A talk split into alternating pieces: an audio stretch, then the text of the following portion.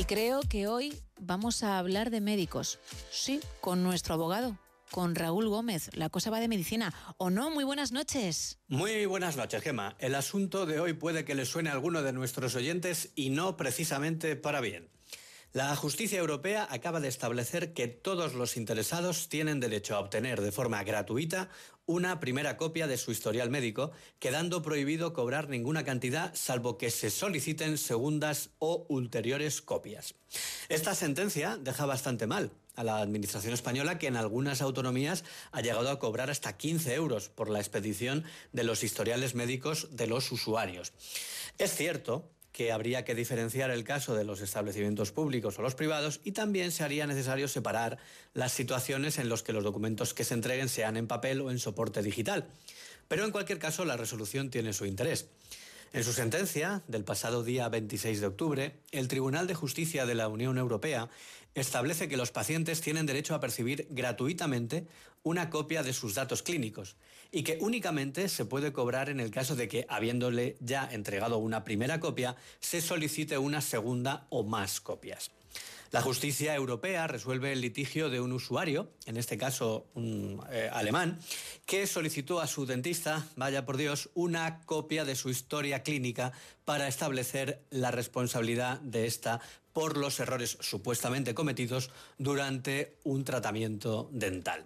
Sin embargo, la dentista exigió que el paciente corriera con los gastos derivados de la entrega de la copia de la historia clínica, tal y como prevé el derecho interno alemán.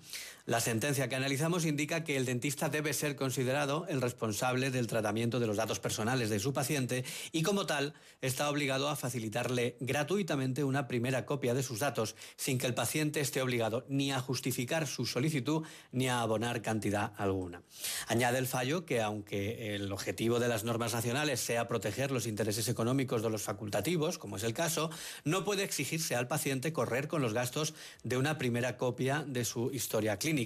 Por otra parte, el paciente tiene derecho a obtener una copia íntegra de los documentos que figuran en su historial cuando sea necesario para la comprensión de los datos personales que están contenidos en dichos documentos.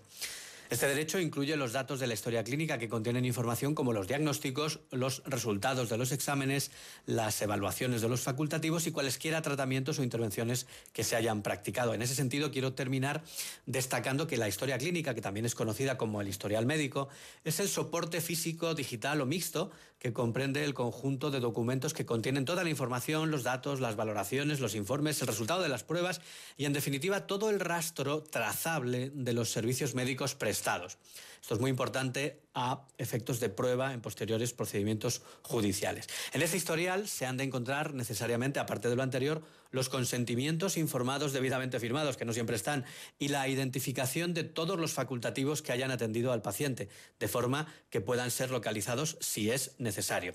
Así que ya sabemos que cuando nos quieran cobrar por nuestro historial médico, hay que reclamar que lo que se decide en Europa a veces nos viene muy bien. La semana que viene nos volvemos a encontrar. Mientras tanto, te mando un abrazo muy fuerte. Otro para ti, Raúl. Muchísimas gracias. Bueno, estamos